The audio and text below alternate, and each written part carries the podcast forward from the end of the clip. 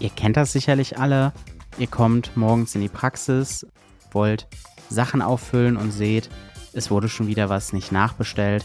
Das habt ihr schon tausendmal in der Praxis angesprochen, aber es findet einfach keine Besserung statt und eine richtige Lösung dafür gibt es auch nicht. Ist kein klassisches Datenschutzthema, aber wir sind ja auch ähm, das auch noch der Compliance-Podcast für die Arztpraxis. Deswegen ähm, ist heute mein Gast hier, beziehungsweise die, diese Episode ähm, übernimmt Katja Efferts von der Opti Health Consulting GmbH und bringt euch das Thema Fehlermanagement ein bisschen näher. Viel Spaß und gutes Gelingen.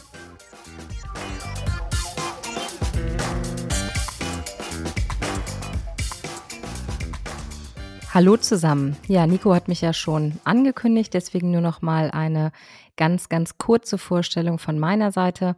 Mein Name ist Katja Efferts und meine Aufgabe bei Opti ist es, QM mit Leidenschaft zu erfüllen sozusagen, weswegen ich eben hier auch als Gastredner für diese Episode fungieren darf. Ja, unser Thema ist das Thema Fehlermanagement.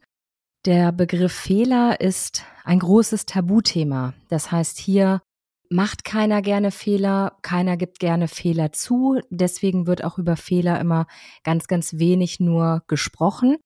Und ähm, im Umkehrschluss ist es aber eigentlich ja so, dass Fehler ein enorm großes Entwicklungspotenzial bieten, weswegen es mir auch total wichtig ist, dass wir in dieser Episode eben über das Thema Fehlermanagement sprechen. Denn wenn ich mich in der Praxis verbessern möchte, und wenn ich ähm, Abläufe optimieren und verändern möchte, dann mache ich das natürlich in sehr, sehr großem Stil, wenn ich mich wirklich mit dem Thema Fehler beschäftige. Nico hat in seiner Einleitung schon eine ja klassische Fehlersituation beschrieben und zwar ging es darum, dass Material zum Beispiel nicht aufgefüllt ist oder auch nicht rechtzeitig geliefert bzw. nachbestellt wurde. Hier ist es also ganz, ganz wichtig, erstmal herauszufinden, was ist passiert, wie gehe ich mit dem Fehler um und wie ist überhaupt die Fehlerkultur in der Praxis. Lasst uns damit einfach mal starten. Das heißt, wie geht man mit Fehlern in der Praxis um? Wie werden diese bisher erfasst? Wie wird das thematisiert?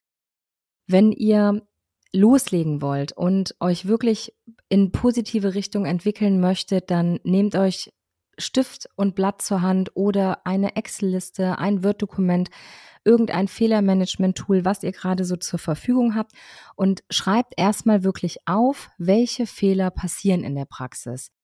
Denn wir wollen hier natürlich so ein bisschen Analyse auch betreiben und die Zahlen für sich sprechen lassen und nicht aus dem Bauch heraus entscheiden, welcher Fehler ist es jetzt wert, sozusagen sofort angegangen zu werden, welcher Fehler kostet viel Geld, welcher Fehler kostet viel Ressourcen und viel Zeit, sondern lasst uns das einfach mal auswerten und dazu schreibt ihr das auf. Das heißt, ihr betreibt klassisches Fehlermanagement, indem ihr euch am besten natürlich sortiert nach Kategorien, notiert eine Kategorie Materialwesen, Typ Material fehlt und dann eine kurze Beschreibung, Alginat nicht vorhanden. Das reicht schon als sachliche Fehlerbezeichnung und ähm, das kann ich dann eben später auswerten.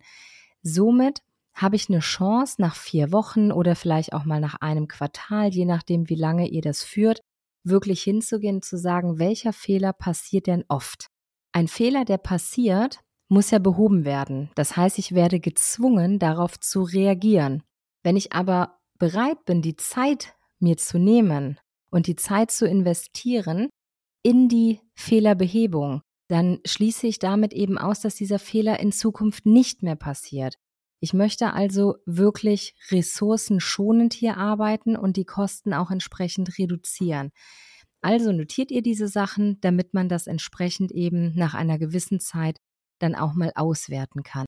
Wichtig beim Notieren eines Fehlers ist wirklich, dass es eine sachliche Fehlerbeschreibung ist. Das heißt, es kommen auch keine Vorwürfe rein, es kommen keine Namen rein, es ist also völlig egal, ob die Cindy, die Melanie oder die Marianne das Alginat nicht aufgefüllt hat, sondern Fakt ist, das Material fehlt.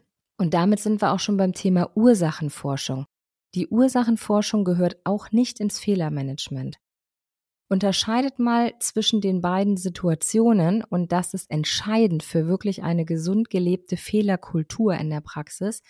Wenn ich schreibe, Material wurde nicht rechtzeitig nachbestellt oder wirklich die sachliche Fehlerbeschreibung ohne Ursachenforschung, Material fehlt. Wenn die Hildegard unsere Materialbeauftragte in der Praxis ist und sie liest diesen Fehlereintrag, Material wurde nicht rechtzeitig nachbestellt, dann passiert was bei der Hildegard? Sie fühlt sich angegriffen, weil sie vielleicht weiß, ich habe das rechtzeitig nachbestellt, das Depot hat das falsche Material geliefert, ich musste das wieder zurückschicken oder der Hersteller kann gerade nicht liefern. Das heißt, der Vorwurf in Anführungszeichen, so wie es bei ihr ankommt, dass das Material nicht rechtzeitig nachbestellt wurde, ist in diesem Sinne ja dann falsch. Wir haben an der Stelle fälschlicherweise Ursachenforschung betrieben. Wir bleiben also wirklich bei der sachlichen Fehlerbeschreibung. Material fehlt, weil das ist die Situation, die ich feststelle. Wenn wir das an kleinen banalen Beispielen einfach nochmal ergänzen. Fenster ist geöffnet. Termin ist im Terminbuch nicht eingetragen. Das sind Fehlerbeschreibungen ohne Ursachenforschung. Immer sobald ich schreibe, Fenster wurde vergessen zu schließen oder Termin wurde vergessen einzutragen, mache ich jemandem einen Vorwurf damit, obwohl ich an dieser Stelle noch gar nicht weiß, wo der Fehler herkommt. Das ist wirklich der entscheidende Faktor, um mit der Basis eben zu beginnen und wirklich eine gesunde Fehlerkultur in der Praxis, in den Alltag integrieren zu können. Sprecht mit allen in der Praxis darüber. Legt euch das als Ziel fest. Erstes Ziel ist also wirklich erstmal Fehler zu erfassen. In den weiteren Episoden schauen wir uns dann an, wie geht es dann weiter, was kann ich aus dem Fehlermanagement alles rausziehen. Aber hier beherzigt diese Tipps wirklich erstmal, dass ihr gemeinsam übt, wie erfasse ich einen Fehler, sachlich korrekt, ohne Ursachenforschung zu betreiben? Und wie schaffe ich es, die Mentalität in der Praxis hinsichtlich der Fehlerkultur so aufzubauen, dass sich keiner angegriffen fühlt, dass das nicht wie ein Gepetze wirkt, sondern dass man wirklich offen über Fehler kommunizieren kann, denn wir alle wollen nur eins, wir wollen uns weiterentwickeln, wir wollen Stress abbauen, wir wollen Ressourcen schonen, wir wollen Kosten senken und all das schafft ihr gemeinsam als Team, wenn ihr eben das Thema Fehlermanagement angeht.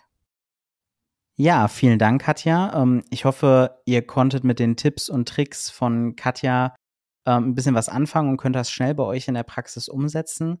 Solltet ihr noch Fragen haben, ähm, steht Katja euch da gerne Rede und Antwort oder auch unsere Kollegen und Kolleginnen. Schreibt die Fragen gerne an qm.opti-hc.de und ansonsten bleibt nur noch zu sagen, wenn euch die Episode gefallen hat, lasst ein Like da, abonniert den Podcast bei Apple, gebt eine Bewertung ab, schreibt eine Rezension. Wir sind da für alles offen und bis zum nächsten Mal.